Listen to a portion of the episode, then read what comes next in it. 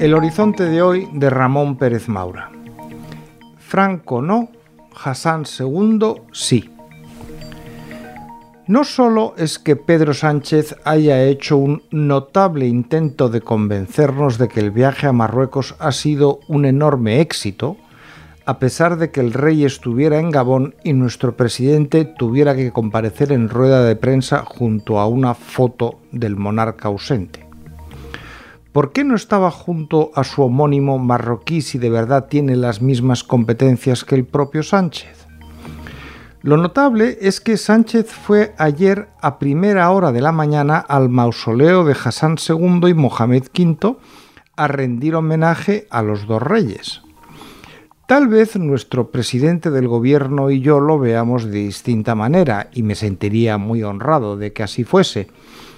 Pero creo que no es exagerado cuestionarse por qué Sánchez rinde homenaje a un gobernante dictatorial como Hassan II y exhuma los restos mortales de Francisco Franco.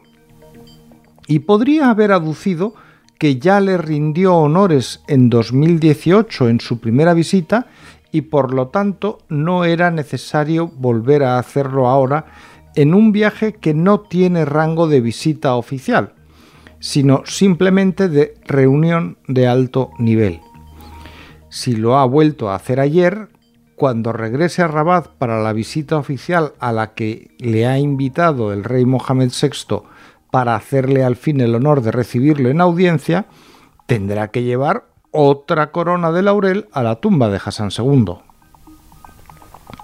Yo confieso, sin rubor ninguno, que a mí me parece que Hassan II fue una de las grandes personalidades políticas de su tiempo, a la que hay que juzgar en su contexto político que nada tiene que ver con el actual. Exactamente igual que hay que hacer con Francisco Franco. Yo tenía nueve años cuando murió el general, pero creo que tengo una idea bastante aproximada de lo que fue su gobierno y cómo era el entorno político de su tiempo. Y sobre todo, cómo dejó encarrilada su sucesión política para traer la democracia presente. Hay situaciones cuestionables.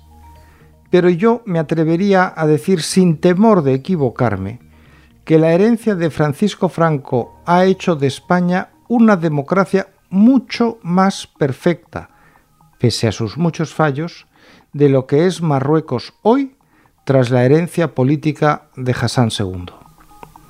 Pero estoy dispuesto a escuchar de labios de cualquier miembro del gobierno, tanto de los 12 ministros que han ido a la reunión de alto nivel como de los que se han quedado en casa, si de verdad es comparable la democracia española con la marroquí.